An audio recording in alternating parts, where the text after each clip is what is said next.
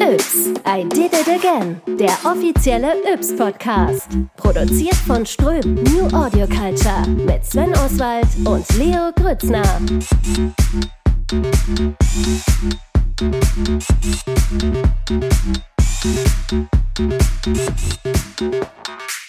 Hallo und herzlich willkommen zur letzten Folge der ersten Staffel von Yps, I Did It Again. Leo, wie geht's dir? Ja, mir geht's super. Wir haben es ja schon sechs Folgen durchgehalten miteinander, Sven. Yay. Mal gucken. Ich glaube, ich, glaub, ich brauche jetzt erstmal eine Pause danach. Kleine Weihnachtspause, aber ich bin so kurz davor, dich zu adoptieren. Oh, so okay.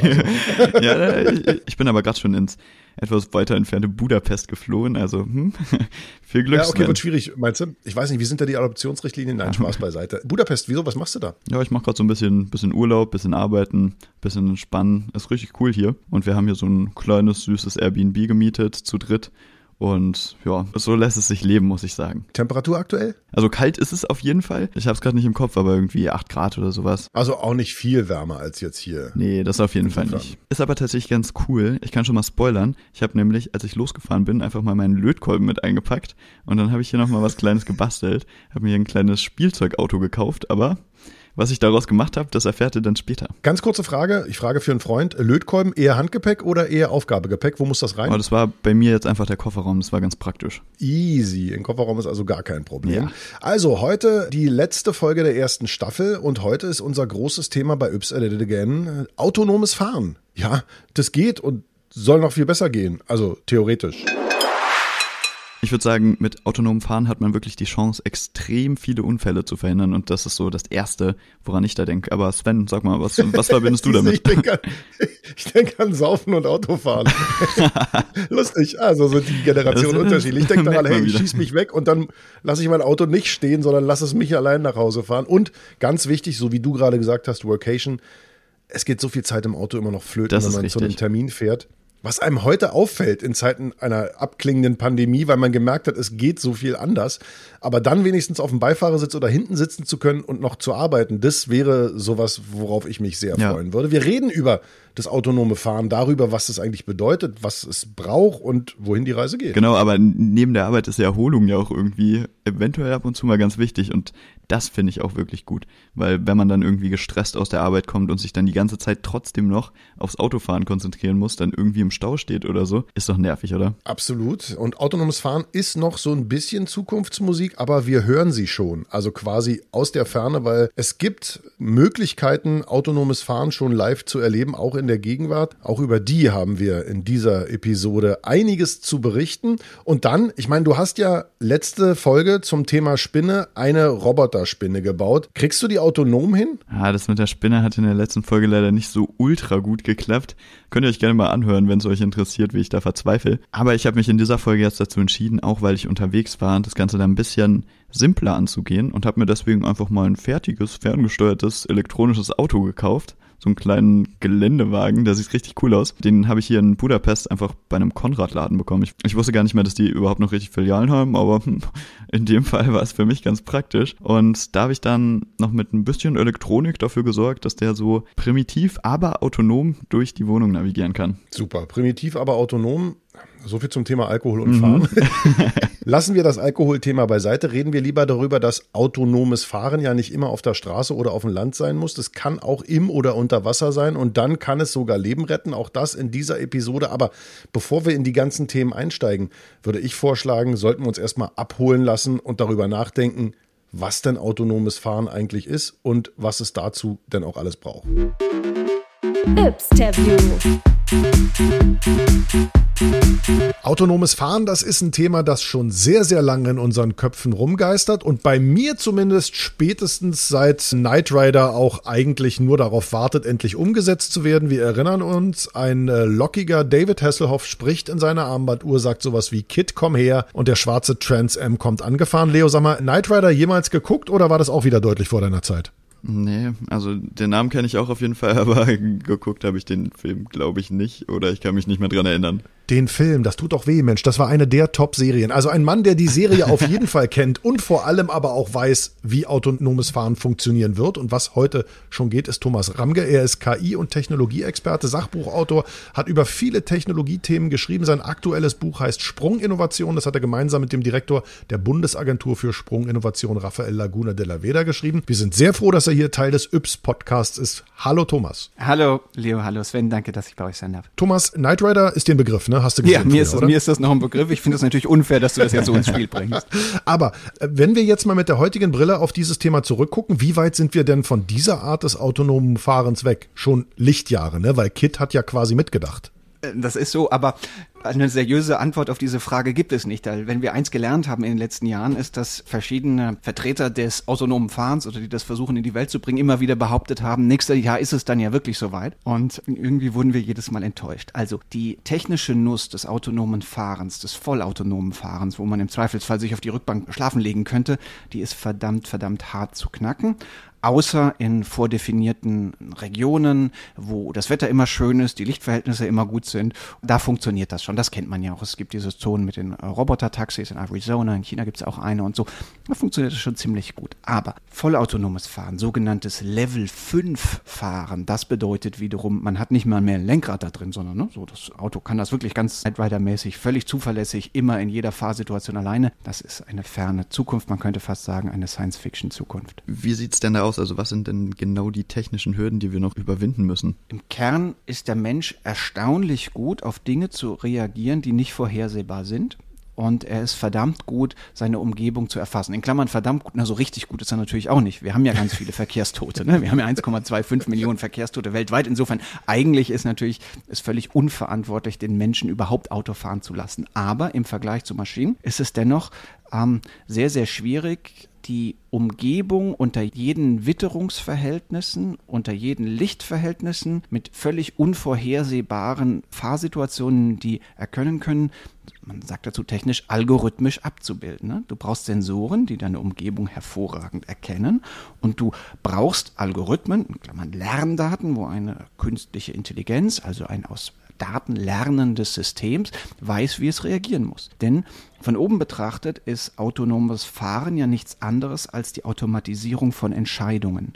Und zwar von einer ganz großen Anzahl von vielen kleinen Entscheidungen, die wir als Menschen beim Autofahren immer in ganz kurzer Zeit treffen müssen. Muss ich jetzt bremsen? Kann ich ausstellen? Kann ich nicht ausstellen? Und so weiter. Ne? Diese technische Nuss ist einfach sehr komplex, wann immer etwas Unvorhergesehenes passiert und wann immer sich Dinge nicht vorher berechnen lassen. Okay, also ich erinnere mich noch, frisch gemachter Führerschein, damals in der Fahrschule gelernt, allein beim Rechtsabbiegen 50 Informationen, die verarbeitet werden und ähnlich anstrengend war das Rechtsabbiegen, aber nach ein paar hundert Mal Rechtsabbiegen passiert es quasi wie im im Schlaf. Ich habe also Trainingsdaten gesammelt. Geht es dabei nur darum, dass wir noch genug Trainingsdaten brauchen, damit eine KI beziehungsweise ein autonom fahrendes Auto diese Sache übernehmen kann? Das ist ein sehr, sehr wesentlicher Bestandteil. Nicht? Und deswegen ist ja auch Google sehr stark im autonomen Fahren, beziehungsweise die Google-Tochter Waymo, weil nämlich Waymo schon sehr, sehr lange sehr, sehr viele Autos auf der Straße hat und entsprechend viele Lerndaten gesammelt hat. Aber auch die haben gemerkt, allein Autos auf die Straße zu schicken, wo dann immer noch so ein Sicherheitsfahrer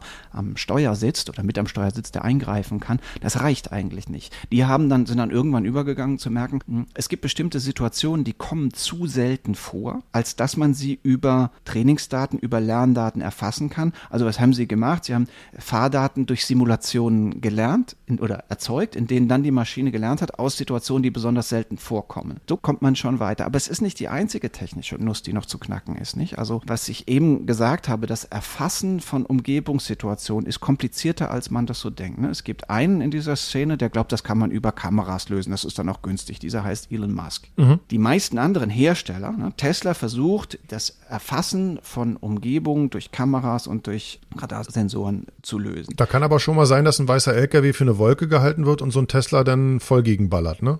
So ist es. Nicht, dass Menschen das nicht auch gelegentlich tun. Und man muss, wird natürlich gerne mit zweierlei Maß gemessen. Ja, wir setzen hohe Ansprüche ne, an Technik. So ist es. Also auch unter Umständen zu hohe. Nicht? Wann immer ein Unfall mit einem autonomen Testfahrzeug passiert oder jetzt bald durch Fahrassistenzen im Level 3, die wir jetzt ab nächstes Jahr wahrscheinlich auf deutschen Straßen sehen werden, schon bei einem Tempo von 130, die S-Klasse und so, die kann das, 7er BMW, die können das dann. So, da wird immer mit verschiedenen Maß gemessen insofern, als dass ein Fahrzeug oder ein, wenn ein Computer versagt oder ein Roboterfahrzeug versagt, dann ist das eine Riesenschlagzeile. Die vielen tausend Verkehrstoten, die wir in Europa haben, da kräht dann kein Hahn nach. Aber was ich eben noch sagen wollte, ist nicht, dass irgendwie die Technologie, die aufwendiger ist, sind sogenannte LIDARs. LIDARs sind Lasersensoren, die in der Regel, oder man hat die ursprünglich auf dem Dach der Fahrzeuge verbaut, was eigentlich technisch gesehen besser ist, weil man dann besser den Rundumblick haben kann. Das ist natürlich hässlich, deswegen baut man die jetzt rund um, ums Fahrzeug rein, macht die Sache noch komplizierter, aber lange Rede, kurzer Sinn. Eigentlich ne, ist das Erfassen der Situation unter allen Licht- und Wetterbedingungen besonders schwierig. Und auch in gewissermaßen zum Beispiel, du hast Glatteis und wir Menschen haben, zumindest wenn wir Fahrerfahrung haben, haben eine gewisse Erfahrung darin, dass wir dann relativ schnell urplötzlich überraschend in anderen Fahrmodus übergehen müssen. Und all das mit dem Umgebungserfahren der veränderten Welt, der veränderten Wetterbedingungen, der veränderten Sichtbedingungen, das ist nach wie vor, auch durch die beste Sensorik, nicht so leicht abzubilden. Und deswegen sind diese großen Versuche, wo das schon gut funktioniert, die sind immer in Arizona. Immer gutes Licht, immer gutes Wetter. Ich bin mir eigentlich relativ sicher, dass so ein autonom fahrendes Fahrzeug deutlich besser fahren würde als ich. Ich sitze hier gerade in Budapest in so einem kleinen Apartment und bin auch mit dem Auto rübergefahren und das waren halt auch einfach ein paar Stunden und ich glaube, im Vergleich zum Menschen kann so ein KI-System auch einfach auf längere Zeit dann konsistent Ergebnisse liefern, wenn man dann eben auch länger fahren kann der Weg dahin geht halt schrittweise, nicht? Also das sehen wir ja jetzt. Wir haben immer bessere Assistenzsysteme und wenn diese Assistenzsysteme immer umfangreicher werden, immer mehr Funktionen erfüllen können, dann werden sie irgendwann als Gesamtsystem tatsächlich ein weitgehend autonomes Fahrzeug darstellen. Und man unterscheidet ja in die verschiedenen Levels. Level 3 ist aktuell, ne? Level 3 ist das, was zurzeit in Deutschland auf Autobahnen bis Tempo 60 erlaubt ist, also eigentlich nur in Baustellenkontexten Sinn macht. Aber ab nächstes Jahr darf man bis 130 fahren und dann wird es in der Tat spannend. Ne? Also Mercedes mit seinen Top-Assistenzsystemen, die zurzeit in S-Klasse verbaut werden und in diesem großen Q irgendwas, glaube ich, also in diesen ganz großen Elektrofahrzeugen mhm. und BMW wird wohl bald nachziehen und Audi mit seinen Top-Modellen. Da wird man dann tatsächlich 130 auf der Autobahn mit Level 3 fahren dürfen und das bedeutet, du darfst dich nicht auf die Rückbank legen und schlafen, aber du darfst E-Mails checken, einen Film gucken, was auch immer. Du musst bereit sein, innerhalb von 10 Sekunden das Fahrzeug wieder zu übernehmen, die Kontrolle über das Fahrzeug wieder zu übernehmen. Ne? Und das ist genau einer dieser sehr wichtigen und sehr beeindruckenden Zwischenschritte. Zunächst erstmal, dass du unter guten Sichtbedingungen eigentlich auf der Autobahn mehr oder weniger im Autopiloten fahren darfst, es sei denn, es passiert etwas Besonderes. Aber interessant ist auch, diese Systeme, ne, die funktionieren wahrscheinlich oder hauptsächlich bei guter Sicht. Bei schlechter Sicht sagt dir das System, nee, du darfst jetzt nicht auf Level 3 fahren. Du musst jetzt wieder selbst fahren. Das kommt in der Zulassung nächstes Jahr. Und die Frage ist auch, ob Tesla dann diese Zulassung schon schafft in Deutschland oder ob die Systeme, ne, die, immer die großspurigen, großmäuligen Ankündigungen des sogenannten Autopiloten bei Tesla, ob der dann auch wirklich gut genug ist, um für dieses Level 3 in Deutschland zugelassen zu werden. Und ne, wir schimpfen ja oft darüber, dass Deutschland irgendwie technologisch doch hinterher ist und wir zu hasenfüßig sind und die Regulierung alles kaputt macht und ne, dann kommt der Datenschutz dazu. Der Datenschutz hat sich auch wieder eine Rolle gespielt. Aber grundsätzlich ist es so, dass beim autonomen Fahren Deutschland tatsächlich mal eine echte Vorreiterrolle eingenommen hat. Dass man sagt, die deutschen Autobahnen, die ja für uns auch immer so ein Symbol sind, ne? irgendwie so, dass wir bauen gute Autos und wir haben die schnellsten, haben die schnellsten Autos und wir haben Autobahnen, schnellsten wo es kein Autobahnen. Tempo, die schnellsten Autobahnen, also da, wo es kein Tempo ja. gibt, so. Da ist es tatsächlich so, ne, dass Deutschland jetzt mal eine Vorreiterrolle einnimmt, im Sinne von, in Deutschland darf man nächstes Jahr mit 130 über die Autobahn ist das schon noch Brettern? Ich weiß nicht. Für mich wäre das noch Brettern, für dich Leo auch, für Sven, für dich Cruisen. wahrscheinlich nicht. Für dich, ist, für dich ist du, es, Ich bin ja Beifahrer. Wenn, ich, wenn wir verreisen oder irgendwo hinfahren, fährt immer meine Frau, weil wir gegenseitig unseren Fahrstil scheiße finden, aber ich bin der tolerantere Beifahrer. Darauf haben wir uns geeinigt. Deswegen kann ich sehr wohl bei 130 schlafen, weil ich einfach daneben sitze. Aber schön wäre doch, wenn wir demnächst eine Runde Romy oder Kanaster spielen könnten, wenn wir dann L3 einschalten. Also da freue ich mich persönlich sehr drauf, weil ich bin ja jemand, ich finde Autofahren ja nur deshalb gut, weil ich halt individuell mobil bin, aber das Fahren selber geht mir eher furchtbar auf den Nerv. Jetzt haben wir die ganze Zeit über das autonome Fahren von, ich sag mal, PKWs geredet, von eigenen Fahrzeugen. Jetzt gibt's ja heute schon Fahrzeuge, die fahren komplett ohne Fahrer. Würdest du da einsteigen?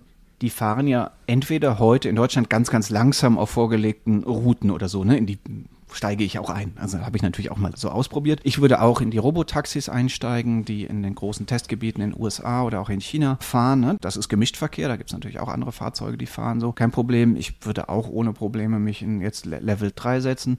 Aber ich dachte, deine Frage zielt noch woanders hin und das finde ich auch noch interessant. Vielleicht haben wir noch kurz Zeit, darüber nachzudenken. Vielleicht noch wichtiger als der Pkw-Verkehr ist ja der Gütertransport. Ne? Mhm. Also eigentlich lassen sich natürlich Lastwagen viel leichter automatisieren, weil sie den wesentlichen Teil ihrer Strecken auf Autobahnen fahren, weil sie nicht so schnell fahren, weil die Routen im Grunde immer die gleichen sind. Und da glaube ich, und weil es sich natürlich auch viel mehr lohnt, bei so etwas dann ein ganz teures System einzubauen. Naja, und vor allem eine Sache, die wir hier in Berlin ja auch immer das Problem haben, du hast halt auch keine toten Winkeltoten mehr, weil eine Sensorik hat keinen toten Winkel. Genau so ist es. Also zumindest, wenn sie gut funktioniert. Bei schlechten Sichtfeldern hat die dann vielleicht den auch wieder. Ne? Da müssen wir, also absolute Sicherheit gibt es auch da nicht, aber wir haben natürlich gerade im Lkw-Bereich in der Tat sehr, sehr oft menschliches Versagen. Und äh, das könnte man wahrscheinlich runterbringen. Und vielleicht noch interessanter, jetzt springen wir noch, noch einen Schritt weiter, ist, am leichtesten lässt sich natürlich der Bahnverkehr automatisieren. Und warum da so wenig passiert? Wir haben einen Lokführermangel.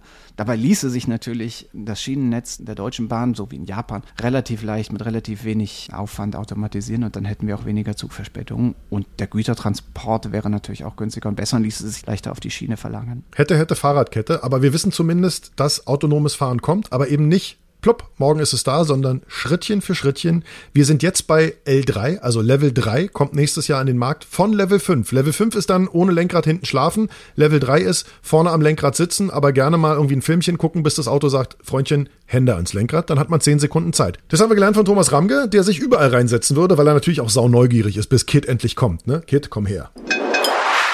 Schrittchen für Schrittchen, das wird's bei mir doch nicht. Ich habe mich ja dagegen entschieden, die Roboterspinne weiter zu benutzen und die autonom zu machen. Stattdessen wird's dann aber tatsächlich ein autonom fahrendes Auto. Also vielleicht eher ein autonom fahrendes Autochen, oder? Aber immerhin zum Nachbauen. genau. Gimmick mit Y. Ich stehe gerade am Fenster von meinem Airbnb in Budapest und habe hier perfekten Blick auf die Burg. Aber das hält mich nicht davon ab, für diese Folge auch nochmal irgendwas zu bauen. Ich habe mir überlegt, jetzt wo ich unterwegs bin, muss es irgendwie relativ leicht gehen. Ich kann jetzt nicht von Grund auf anfangen, irgendwas aufzubauen. Und autonom fahren, hm, ha, dachte ich mir, ist doch eigentlich ganz cool, wenn man so ein Auto, was irgendwie schon fährt, einfach nachrüstet, sodass es dann so ein bisschen autonomer wird. In meinem Fall ist es dann natürlich jetzt kein richtiges Auto, ist eher so ein Spielzeugauto. Das habe ich hier in Budapest einfach beim Konrad gekauft. An der Stelle muss ich leider sagen, dass es keine bezahlte Werbung ist. Naja, das Auto habe ich jetzt hier vor mir stehen. Ich habe eben schon mal Batterien in die Fernsteuerung gepackt und ich mache es mal an, um zu testen, ob es funktioniert. Batterie reinstecken. Oh ja,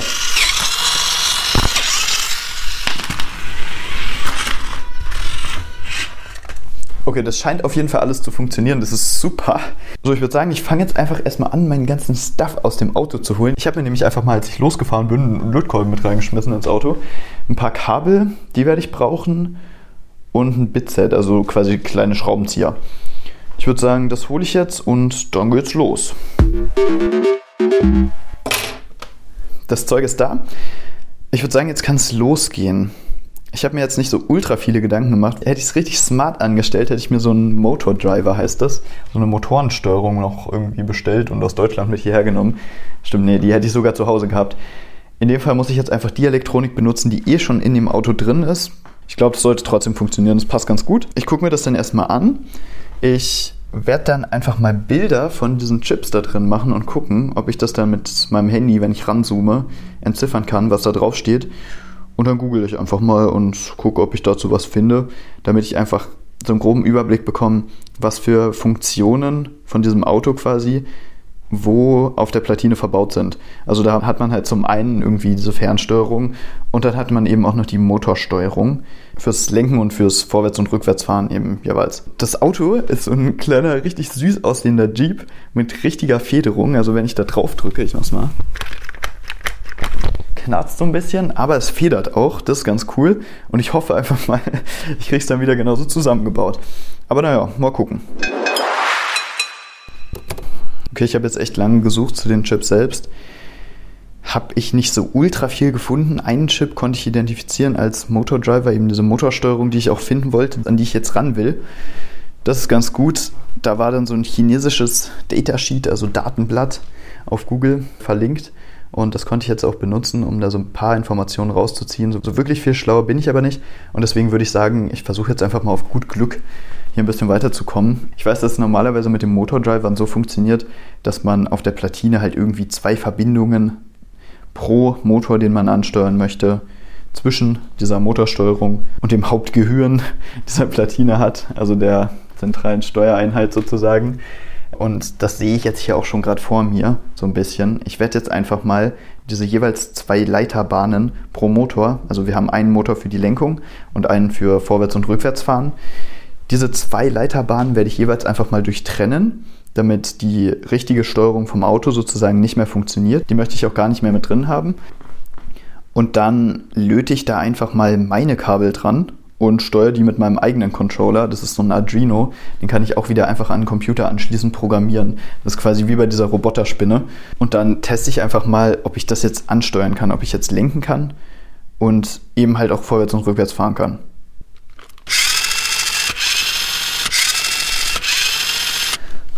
Okay, es funktioniert. Ich habe aber auch wirklich ein bisschen Angst, weil ich jetzt Kabel an so richtig kleine Chips löten musste.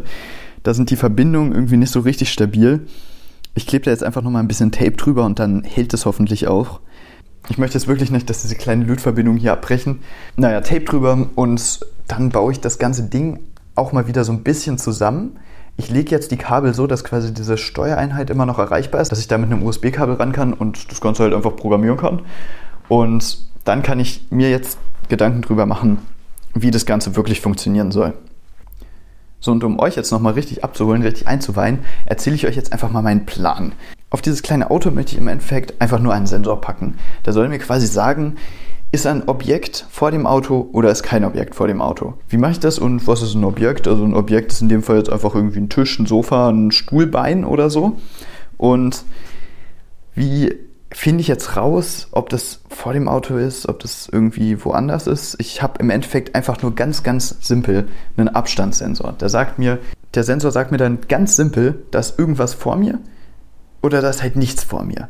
Und die Entfernung, in der der Sensor irgendetwas, eben halt dann Stuhlbein, Tisch oder so, erkennt, die kann ich an diesem Sensor selbst einfach mit einem Schraubenzieher einstellen. Das ist ganz cool. Jetzt fragt ihr euch vielleicht, wie funktioniert der Sensor an sich? Das Ganze funktioniert mit Infrarotlicht, also Licht, was wir nicht sehen konnten.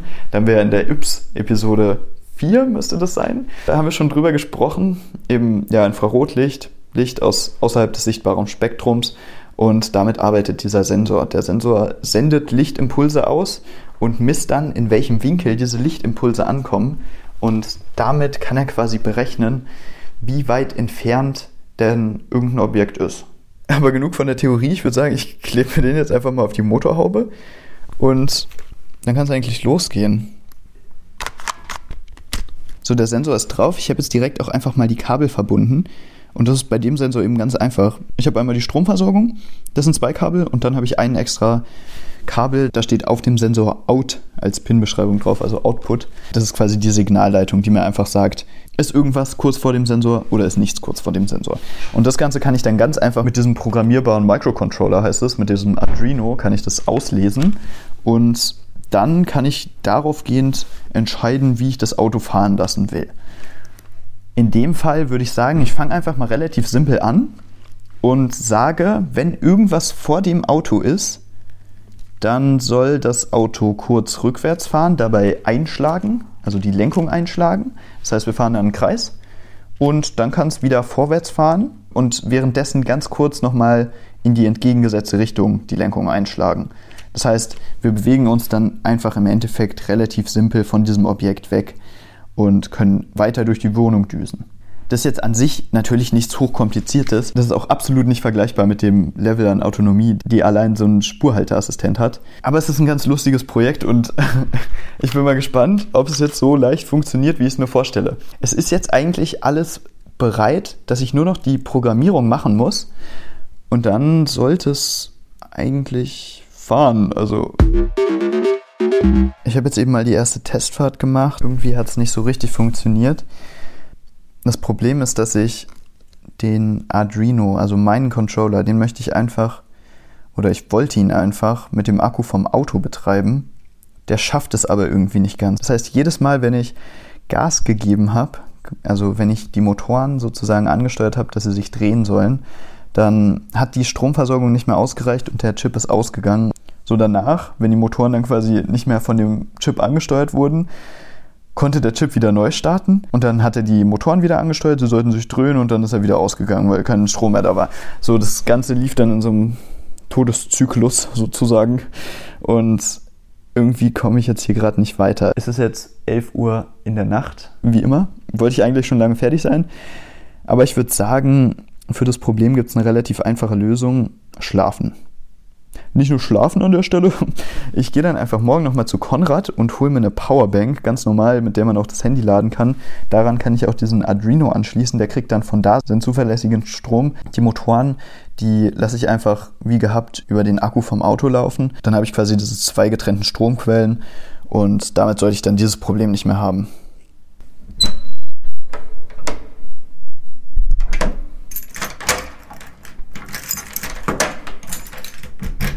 Zack, da bin ich auch schon wieder, ausgeschlafen, erholt. Und ich war gerade bei Konrad. Es ist eiskalt draußen, also wirklich, meine Hände sind komplett eingefroren. Hat sich aber gelohnt. Ich habe die Powerbank. Ich schließe jetzt einfach mal an. Aber ich mache mir da eigentlich keine Gedanken. Das sollte halt einfach funktionieren, so wie ich es mir vorgestellt habe. Ich würde sagen, da mache ich mir jetzt nicht zu viel Aufwand. Die befestige ich einfach mit ein bisschen Tape am Dach von meinem kleinen Geländewagen hier von meinem kleinen, bald autonomen Geländewagen. Hoffentlich bald. Und dann geht es in die zweite Runde vom Testen, würde ich sagen. So, das kleine Ding funktioniert tatsächlich irgendwie. Ich sitze jetzt gerade hier und gucke unter das Bett. Hat sich jetzt hier irgendwie gerade unter das Bett gefahren. Aber ich bin tatsächlich relativ zuversichtlich, dass das Auto da wieder rauskommt. Ist, oh, jetzt, doch, es ist wieder draußen. Richtig cool.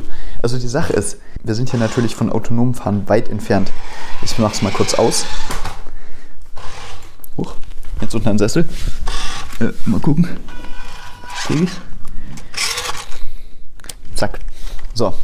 Also ist ein richtig süßes Ding geworden, finde ich. Von autonomem Fahren sind wir natürlich trotzdem noch richtig weit entfernt. Ich glaube, man kriegt das Vertrauen der Leute auch nicht unbedingt dadurch, dass man solche Prototypen aussehen lässt, als würde man damit irgendwas in die Luft sprengen wollen. Ich finde es halt einfach ein richtig cooles Projekt. Dieses kleine Auto sah eh schon richtig cool aus, weil es so ein kleiner Geländewagen ist. Und Jetzt habe ich da einfach richtig viel Technik reingesteckt und so sieht es dementsprechend auch aus. Wenn ihr sehen wollt, wie das Ganze aussieht, dann schaut auf dem Instagram-Account vorbei. Da lade ich einfach mal ein kleines Video davon hoch, wie das ganze Ding aussieht und wie es hier durch das Apartment fährt. Es ist aber auch das erste Projekt, wo ich sagen würde, so, in der Form bitte nicht nachbauen. Ich habe hier nämlich mit einem Schraubenzieher jetzt diese Powerbank aufgehebelt, damit ich da direkt an die Akkuzellen zwei Kabel löten kann, mit denen ich dann das Auto betreibe. Ist wirklich nicht die beste Idee. Hätte irgendwie alles ein bisschen effizienter laufen können, ein bisschen schneller. Aber das Coole ist doch, dass man aus solchen Projekten irgendwie immer am meisten mitnimmt. Okay, also autonomes Fahren also ob jetzt L1, L2, L3, L4 oder L5, darüber können wir vielleicht noch streiten. Funktioniert zumindest in Budapest in deinem Airbnb. Ja? Aber sind dir denn sonst schon mal autonom fahrende Fahrzeuge irgendwie über den Weg gelaufen, Leo? Ich weiß nicht. Ich, ich, ich saß mal in einem Tesla. Das war wirklich cool. Da habe ich einen Freund in Los Angeles besucht. Und da mussten wir uns dann Uber, also ein Taxi bestellen, um zurück nach Hause zu kommen. Und da saßen wir dann tatsächlich in einem Tesla Model 3 und das war ein cooles Gefühl. Autonom gefahren sind wir da in dem Fall aber nicht. War nämlich noch ein Uber-Fahrer drin. Genau, ne? da war, da war ein Uber-Fahrer drin. Hauptsächlich war das Coole dann einfach, dass wir elektrisch unterwegs waren und da hat man die Beschleunigung dann auch wirklich spüren können. Was ich spannend finde, ist, ich, ich fahre einen Volvo und der ist relativ hoch ausgerüstet mit Technik und der hat einen Spurhalteassistenten, nicht mehr nur Spurwarnassistenten, was bedeutet, wenn man eine Linie überfährt, lenkt der gegen. Das heißt, der fährt alleine auch in Kurven, wenn Linien da sind, sonst hat man ein Problem. Funktioniert das? Ja, ich glaube, das ist irgendwie alles mit Radar und Sensorik und allem Kram. Der hat auch eine Erkennung der Geschwindigkeitszeichen. Das heißt also, wenn ich sage irgendwie, ähm, wir machen jetzt mal den Tempomat an, wie das ja früher äh, hieß. Richte dich bitte danach, wie du fahren darfst. Halte bitte viel Abstand zum Vordermann und fahr ruhig die Kurven. Dann kann man mehrere Sekunden die Hand vom Lenkrad nehmen. Ich glaube, nach sieben Sekunden fängt er an zu meckern und sagt, Hände wieder ran. Aber entspannt dich das denn schon? Also nimmt dir das irgendwie Arbeit ab? Überhaupt nicht. Es macht dich eher verrückt, wenn du denkst, ich lenke jetzt mal nach links und du merkst, warte mal, die kann man entgegen. Also das ist eher so, weil das ist nämlich, wenn es aktiviert ist und du eierst so ein bisschen in der Spur und du hast nicht den Blinker gesetzt und ziehst gleich nach links und berührst die Linie, dann lenkt er gegen. Ja. Also ich meine, nichts, wo du nicht gegenhalten kannst, aber erst wenn du denkst, oh, was denn das jetzt? Also nee, noch nicht, außer wenn man wirklich, kommt selten vor, aber das im Stau alles anschmeißt, dann braucht man wirklich eigentlich gar nichts mehr machen. Das ist dann aber außer, tatsächlich ganz cool. Ja, aber wer will dann schon gerne im Stau fahren? dann lieber gar nicht mehr selber fahren, sondern komplett autonom. Vielleicht sogar ganz ohne Fahrer. Und auch das geht schon im Jahr 2022. Yps-Interview. Autonomes Fahren, ja, das ist die Zukunft. Aber an manchen Stellen ist das auch schon die Gegenwart. Immer dort zum Beispiel, wo sich Eike Friedrichs von Nuts One rumtreibt. Hallo Eike. Hallo Sven. Nuts klingt jetzt erstmal nach ganz schön verrückt. Also hat das was mit der Idee des autonomen Fahrens zu tun, dass das eine verrückte Idee ist? Nicht nur meine Kollegen und ich, wir machen auch eine ganze Menge andere Sachen. Aber unser Ansatz ist natürlich, dass wir alles, was mit Mobilität zu tun hat, anders angehen als gewohnt. Das heißt, alles abseits vom Pkw, aber dann nicht nur Bus und Bahn, sondern auch neue Dinge wie Sharing oder auch multimodale Optionen. Also seid ihr, was das angeht, total nuts und auch ein bisschen nerdy. Ihr habt es sogar geschafft, gerade kürzlich in Nauen einen Bus ganz alleine, ohne Fahrer fahren zu lassen. Wie habt ihr denn das angestellt? Das ist eigentlich unser Brot- und Buttergeschäft seit mittlerweile 2019. Zusammen mit den Kollegen war ich vorher noch bei einer anderen Firma. Das heißt, wir haben eigentlich seit 2016 Erfahrungen mit automatisierten kleinen Bussen, die mehr oder weniger von alleine rumfahren. Und das Projekt in Nauen war dann wirklich relativ relativ einfach zu erledigen. Wie gesagt, der Bus fährt ja von allein rum und in Nauen, weil das ja nur an einem Tag stattfinden sollte, wurde dann einfach die Straße dem Straßenverkehr entwidmet. Das heißt, da durfte dann kein anderer mehr rumfahren und so konnten wir dann einfach den Bus da auf die Straße bringen. Dann wurde zwei Tage vorher die Strecke einmal eingemessen von einem Ingenieur, sodass der Bus sich orientieren kann und dann sicher von A nach B und wieder nach A zurückkommen konnte. Okay, damit wir uns das Ganze bildlich vorstellen können. Was war das für ein Bus? Das war wahrscheinlich nicht so ein Londoner roter Doppeldecker und auch nicht so ein Gelenkknickbus, wie er hier durch Brandenburg düst. Erzähl mal ein bisschen. Genau, also es handelt sich bei diesen kleinen automatisierten Bussen, die dann im Englischen auch oft als People Mover bezeichnet werden, die füllen eigentlich so eine Lücke zwischen Taxi und dem Standard-Linienbus. Der ist so knapp vier Meter lang, sieht ein bisschen aus wie eine Skigondel. Gibt es unterschiedliche Modelle, je nach Hersteller, aber die wirken eigentlich immer alle sehr sympathisch, ein bisschen wie so ein Spielzeug oder auch wie gesagt wie diese Skigondel. Und da passen ungefähr so acht bis zwölf Leute rein, je nach Modell. Und das hat eine ganze Menge Sensoren, am Fahrzeug verbaut, an den Ecken, die man dann noch sieht, sind relativ charakteristisch. Die transportieren eigentlich auch immer schon so ganz gut dieses Bild, dass das was Neues ist, weil die wirklich eigentlich so aus der Reihe fallen, weil die in der Regel auch nicht von etablierten Busherstellern hergestellt wurden. So, jetzt hast du schon gesagt, die zeigen deutlich, dass es was Neues ist. Jetzt kennen wir ja den Deutschen an sich, der ist ja allem Neuen gegenüber eher skeptisch eingestellt. Andererseits sehen die Dinge auch niedlich aus und ihr hattet diesen, ich nenne es mal, Feldversuch in Nauen. Wie ist denn der angekommen bei der gemeinen Brandenburgerin, dem gemeinen Brandenburger? Sind die sorgenfrei eingestiegen? Also ich habe am Ende von allen Fahrgästen eigentlich nur positives Feedback bekommen. Die fanden das interessant kurz bevor der Bus abgefahren ist, war das natürlich immer noch so ein bisschen aufregend. Oh, was passiert denn da jetzt? Ich kenne das gar nicht, so kein Busfahrer da, kein Lenkrad, keine Bremse. Oh Gott, bringt er mich jetzt hier überhaupt sicher ans Ende der Strecke? Aber nach wenigen Sekunden merkt man eigentlich schon, die Leute finden es spannend, fahren da gerne mit und am Ende finden das alle auch immer eine super Sache. Sie wünschen sich auch immer, dass es dann bei ihnen eingesetzt wird und Angst hat keiner. Ist natürlich die große Frage, ob die Leute, die Angst haben, gar nicht erst kommen, aber wir sind eigentlich zuversichtlich. Wir haben das jetzt auch vier Jahre lang in anderen Städten betreut und es zieht sich eigentlich wie so ein roter Faden durch, dass die Leute keine Angst haben, auch Senioren nicht, was ja auch manchmal dann mhm. befürchtet wird, dass Leute, die Berührungsängste haben mit modernerer Technik, dass die das sich nicht trauen. Aber zum Beispiel in Gera haben wir wunderbares Feedback von Seniorinnen bekommen, die damit dann täglich zum Supermarkt fahren konnten.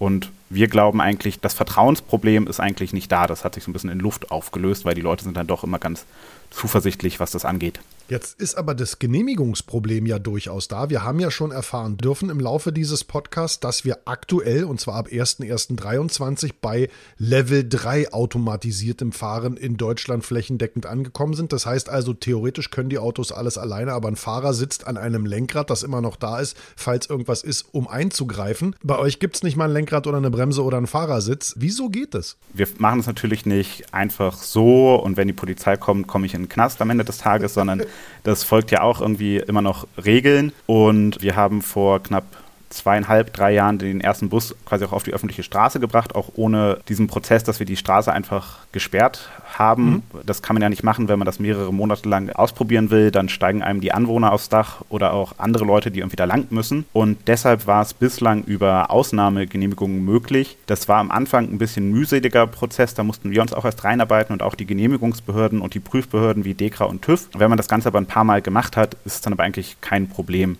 Das hätten wir auch in Nauen so machen können, aber muss man sagen, da steht dann Aufwand und das Ergebnis dann in keinem richtigen Verhältnis. Und wenn man dann so wie in Nauen für den einen Tag die Strecke sparen kann, ist das der elegante Weg, um einfach allen so ein bisschen Arbeit zu ersparen. Das war einfach, um mal zu gucken, A, wie es angenommen wird, B, wie es funktioniert. Aber es geht eben auch schon mehr. Geht es denn überall theoretisch in Deutschland? Also ich denke halt immer so daran, naja, das sind ja auch noch andere Verkehrsteilnehmer. Das ist natürlich der andere Autofahrer, das ist dann auch mal ein LKW, das sind dann irgendwelche spielenden Kinder, Hunde, Katzen, keine Ahnung, Fahrradfahrer. Damit kommen eure Busse klar. Wir müssen natürlich gucken, wo wir die Busse einsetzen oder auch andere Unternehmen müssen auch mal ganz genau gucken, wo man die Busse einsetzt, weil alles geht noch nicht. Dann wären wir auch schon bei Level 5, wenn die Fahrzeuge ganz alleine ohne Aufsicht alles hinbekommen würden, sondern deswegen sind wir da drunter und du hast es ja schon angesprochen. Ab jetzt geht ja auch schon mehr mit dem Gesetz zum automatisierten Fahren. Da ist noch nichts auf der Straße. Wir sind aber auch dabei, ein paar Projekte zu begleiten. Aber um eigentlich auf deine Frage zurückzukommen, wir müssen halt immer ein bisschen gucken, was kann die Technik gerade, was machen aber auch vielleicht andere Verkehrsteilnehmer, wie reagieren die da drauf und dass man das dann einfach in einem abgewogenen Verhältnis vielleicht auch einfach in einfacheren Gebieten einsetzt, mhm. wo man weiß, da kann ich die Technik sich, sicher einsetzen, da passiert nichts. Die größte Sorge ist ja immer, dass was passiert, dass irgendwie Menschen verletzt werden oder sogar sterben.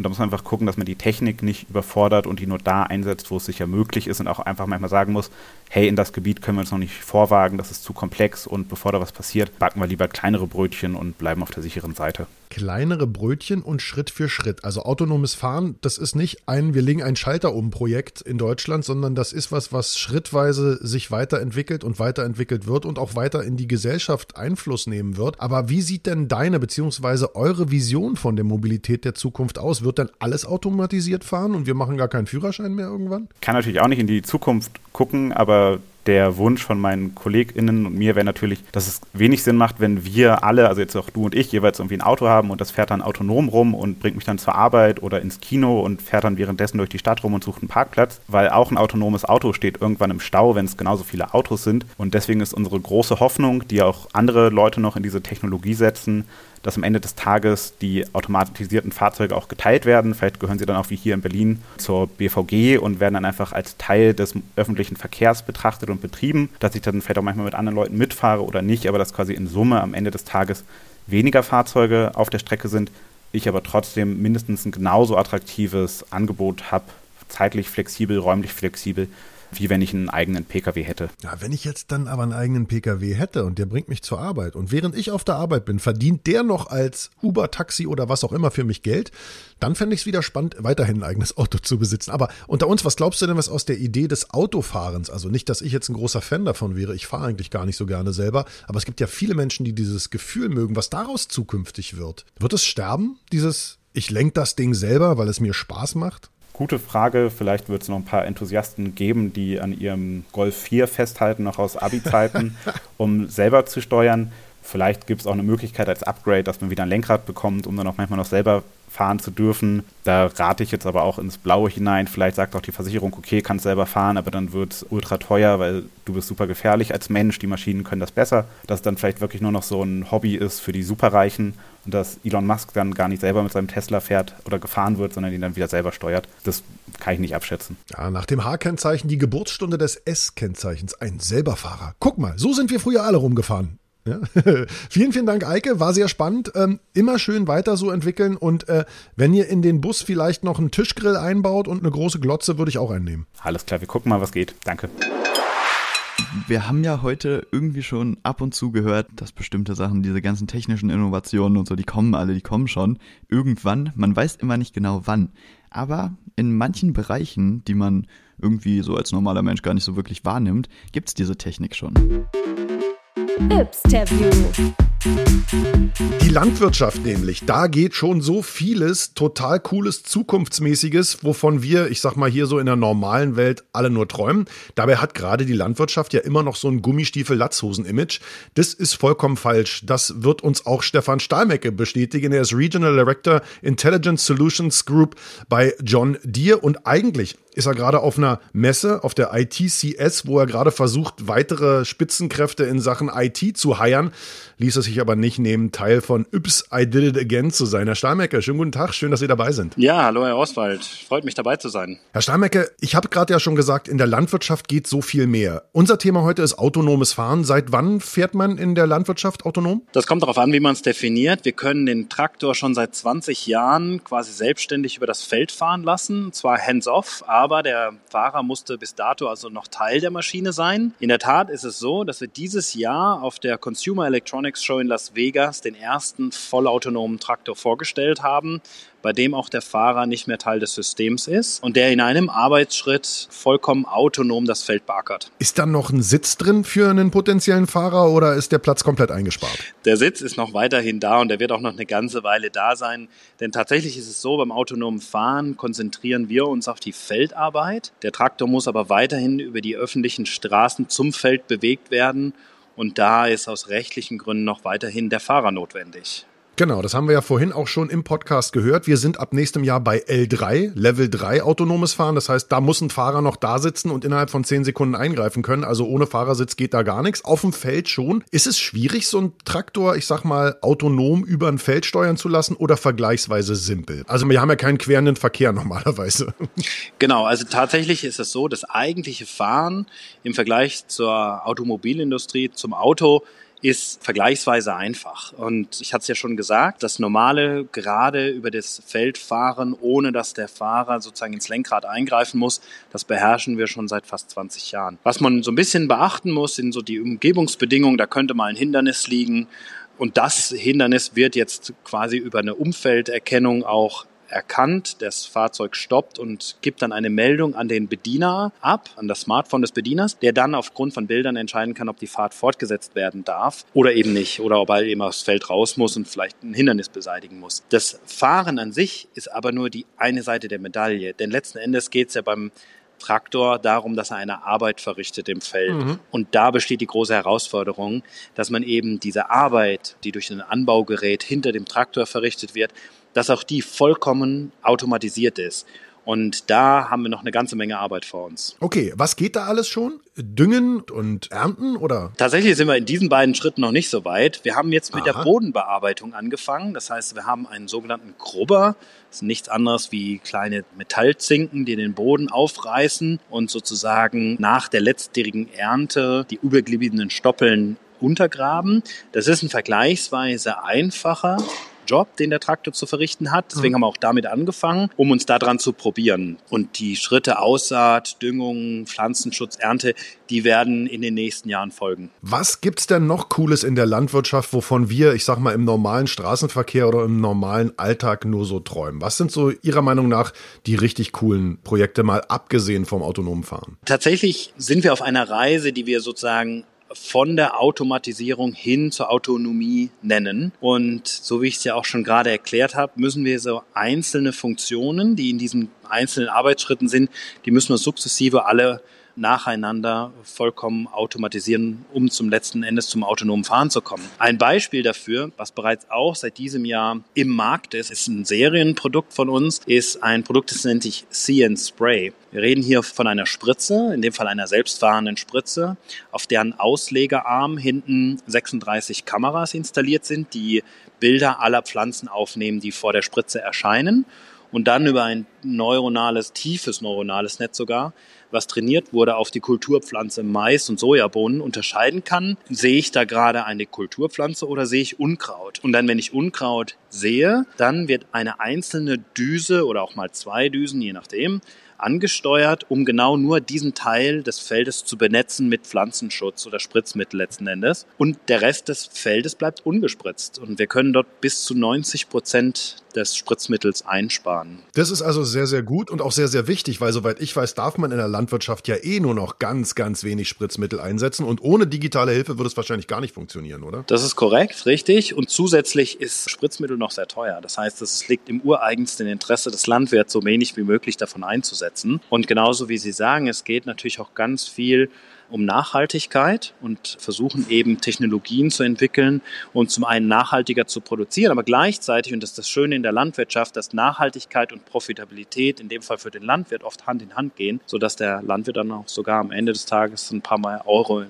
im Klingelbeutel hat. Das wäre ja auch mal schön für die Landwirtinnen und Landwirte. Viel ist möglich bereits in der deutschen Landwirtschaft. Ich habe schon Melkroboter gesehen, die sind eigentlich schon Standard. Ich habe schon vorausschauende Bewässerung gesehen, satellitengesteuert ebenfalls über KI. Ich habe schon von Drohnen gehört, die Schlupfwespen direkt in die Nähe von Schädlingen befallenen Maispflanzen fliegen, die dann wiederum ihre Larven in die Schädlinge quasi injizieren. Vielleicht noch einmal so ein bisschen gesponnen jetzt, Herr Steinmecke. Wohin geht die Reise? Wir hatten ja über das autonome Fahren schon geredet. Das heißt also, wie entwickeln sich die Arbeitsschritte, dass sie letzten Endes vollkommen autonom durchzuführen sind.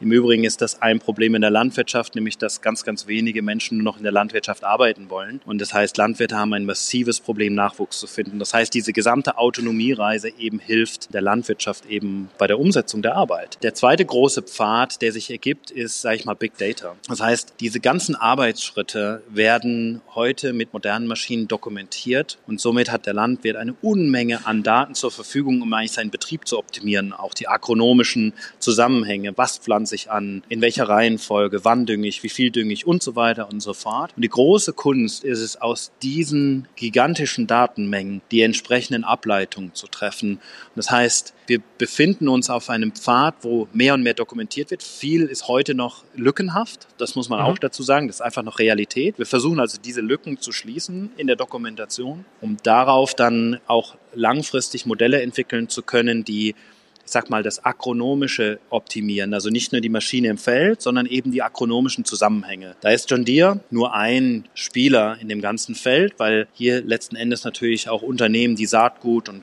Pflanzenschutz und Düngemittel herstellen, irgendwo mit ihren Beitrag leisten müssen, um sowas umzusetzen. Also wir werden auch in der Zukunft vernetztere ich sag mal, Ökosysteme, wenn ich es mal so neudeutsch nennen darf, sehen, wo verschiedene Spieler in dieser Industrie zusammenarbeiten, um sowas zu erreichen. Herr Steinmecke, vielen, vielen Dank für diese Information und jetzt wünsche ich Ihnen viel Erfolg auf der ITCS, dass Sie die richtigen, klugen, digitalen Köpfe kriegen, um das ganze Thema weiter voranzutreiben. Dankeschön. Ja, vielen Dank, hat mir viel Spaß gemacht. Tschüss, Herr Oswald. Expertise. Ja, Leo, dass du auf Facebook nicht unterwegs bist, das haben wir ja, ich sag mal, in der letzten Ausgabe von Yps I Did It Again deutlich klar machen können. Aber Instagram bist du schon auch noch hin und wieder unterwegs, oder? Ja, doch, da treibe ich mich ab und zu noch mal rum. Ich habe jetzt so eine coole neue App, die öffnet sich jedes Mal, wenn ich die Instagram-App öffne. Und da muss ich erstmal zwei Sekunden atmen, dann steht da einmal tief durchatmen und dann überlege ich es mir ab und zu noch mal anders.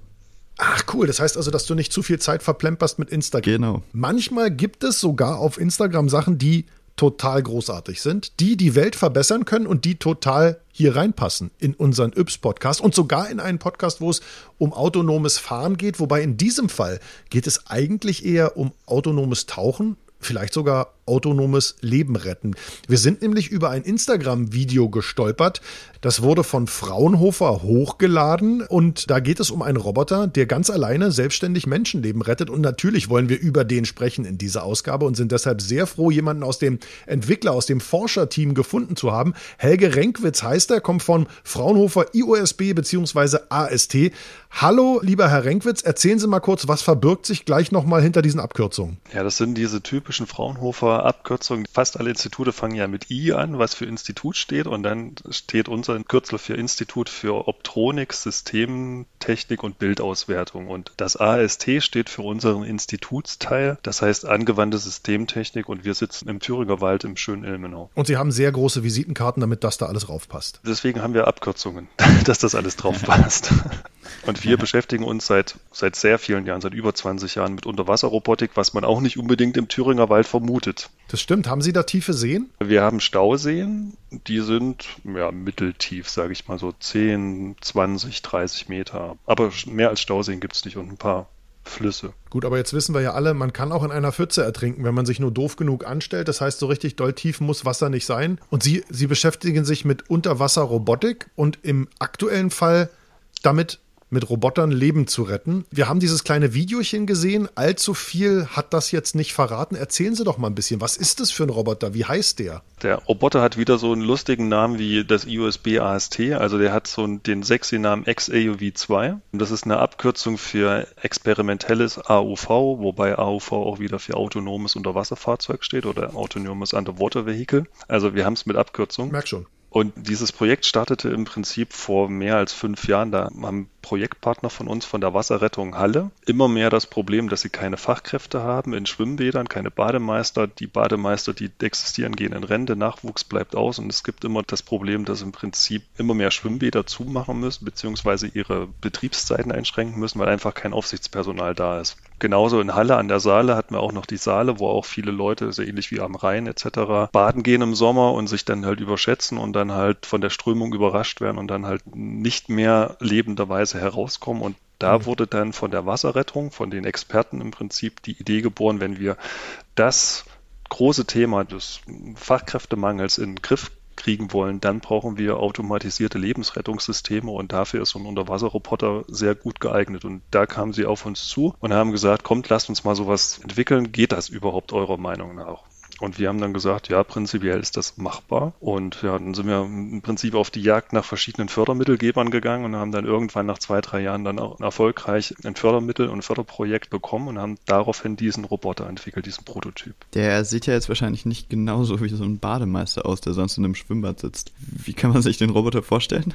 Wir haben ein relativ kurzes Projekt nur gehabt, also eine kurze Förderphase. Und deswegen haben wir gesagt, okay, wir jetzt einen nagelneuen Roboter entwickeln, nehmen wir einen, den wir sowieso bei uns rumstehen haben, der schon eingesetzt wird für andere Aufgaben. Deswegen sieht er nicht besonders sexy aus, also das ist im Prinzip ein Kasten, den wir da, da rumfahren, aber wir haben diesen Kasten modifiziert, damit wir dort eine Rettungseinrichtung draufschnallen können. Und mit dieser Rettungseinrichtung können wir dann die Person im Wasser, die schon untergegangen ist, aufnehmen, fixieren dass sie nicht wieder runterrutscht beim Rettungsversuch und dann schnellstmöglich an die Wasseroberfläche zu bringen und zum, zum Rettungspersonal zu kommen. Aber der Klassiker ist doch, die Personen gehen unter und dann sind sie weg. Was kann der Roboter, was ich sag mal so ein Rettungsschwimmer vielleicht nicht kann? Der Roboter, der hat zum Beispiel zusätzliche Sensoren an Bord, wie ein akustisches Sonar, kann man sich so ein bisschen vorstellen wie ein Radarsystem. Und mit diesem akustischen Sensor kann man unabhängig von der Sichtweite, also mit Kameras, kann man bis zu 50, 60, 70 Meter weit schauen und dort Objekte detektieren. Und das ist der große Vorteil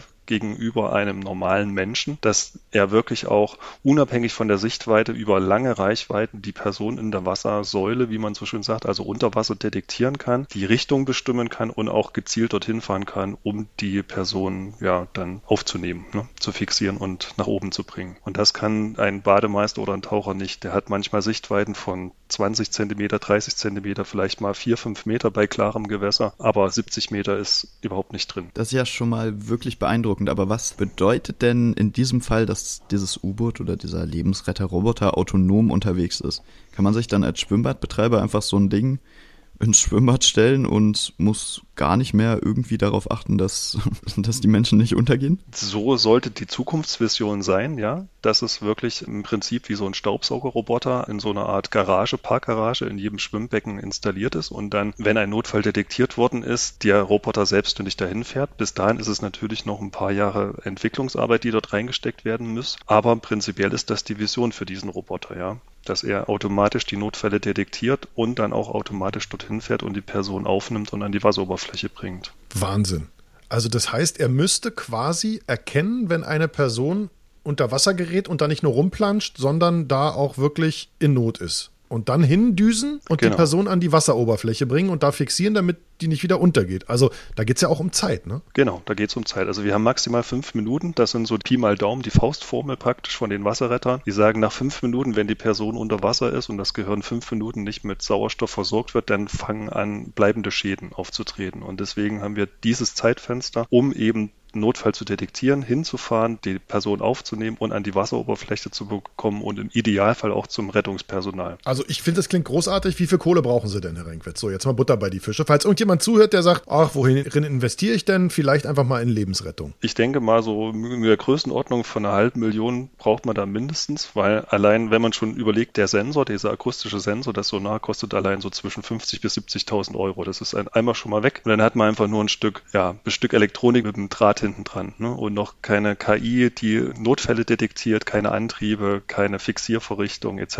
Ne? Da kommt noch ganz viel Hardware hinten dran und eben auch Know-how, um eben diese Notfälle zu detektieren. Da haben wir auch den Ansatz entwickelt, das mit KI-Verfahren zu machen, weil die KIs wirklich Muster erkennen, die ein Mensch sonst nicht erkennen kann, beziehungsweise die nur ein sehr erfahrener Rettungsschwimmer erkennen kann. Es gibt ganz oft Überwachungsvideos von öffentlichen Schwimmen, Swimmingpools, wo Leute ertrinken und nebenan stehen Menschen und kriegen das nicht mit, weil das für sie wirklich nicht normal ist und die nicht mitbekommen, dass da ein Notfall passiert. Und neben ihnen zwei Meter neben ihnen ein Mensch ertrinkt, aber ein erfahrener Rettungsschwimmer würde das sofort detektieren. Und das Wissen versuchen wir eben auf diese KI zu übertragen, um wirklich belastbar Notfälle zu detektieren. Und wie funktioniert das Ganze dann? Also das würde man dann wahrscheinlich nicht mit diesem akustischen Sonar machen, Nein, oder? das funktioniert kamerabasiert. Also da könnte man sich zum Beispiel in Schwimmbädern vorstellen, dass dann zum Beispiel Decken oder Überwachungskameras genutzt werden, um solche Notfälle zu detektieren. Oder auch unter Wasser, dass man halt auch Kameras verbaut, also dass man verschiedene Sensorik einsetzt. Man kann zum Beispiel auch diese Muster kann man auch in den Sonaren detektieren. Das ist nicht so hochauflösend wie eine Kamera, also man hat kein Ultra HD oder irgend sowas. Aber man kann die menschliche Form, die menschlichen Körper schon gut erkennen. Arme, Beine, Kopf und kann dort auch anhand der Bewegung erkennen, ob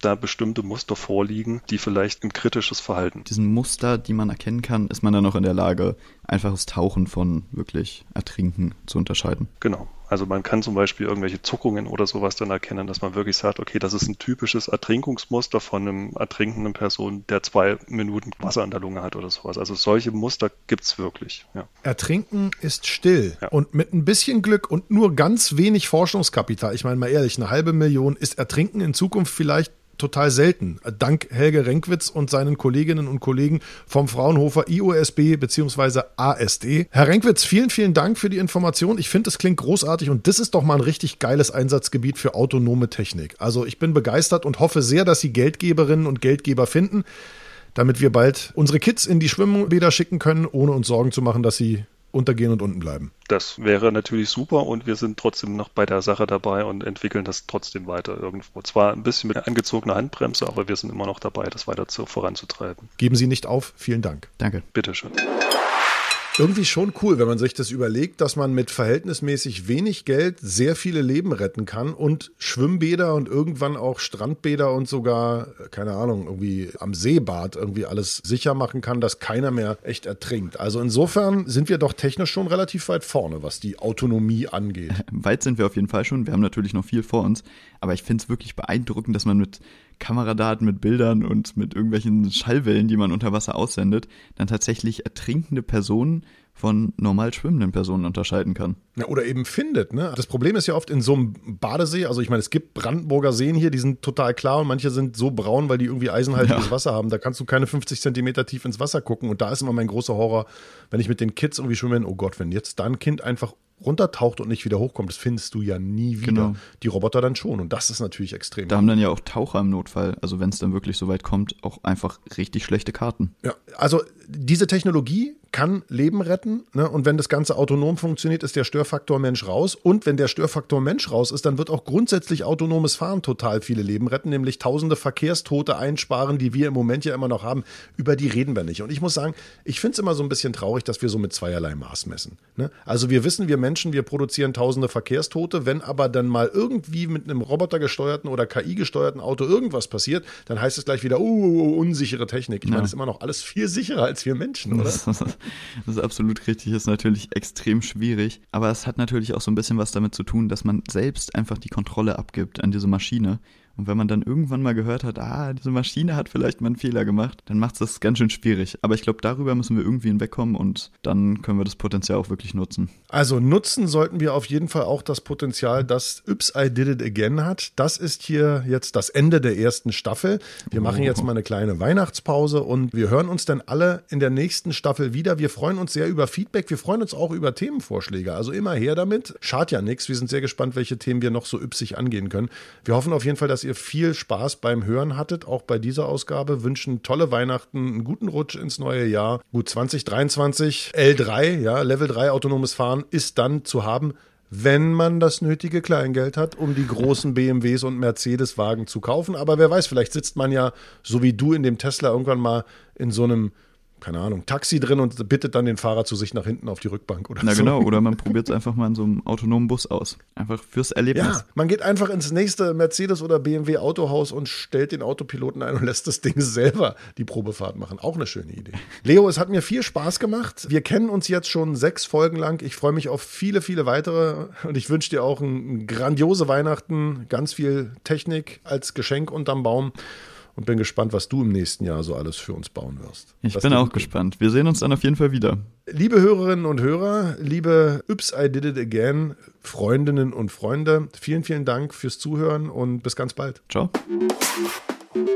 Yps, I did it again. Dieser Podcast wird produziert von Ström, New Audio Culture.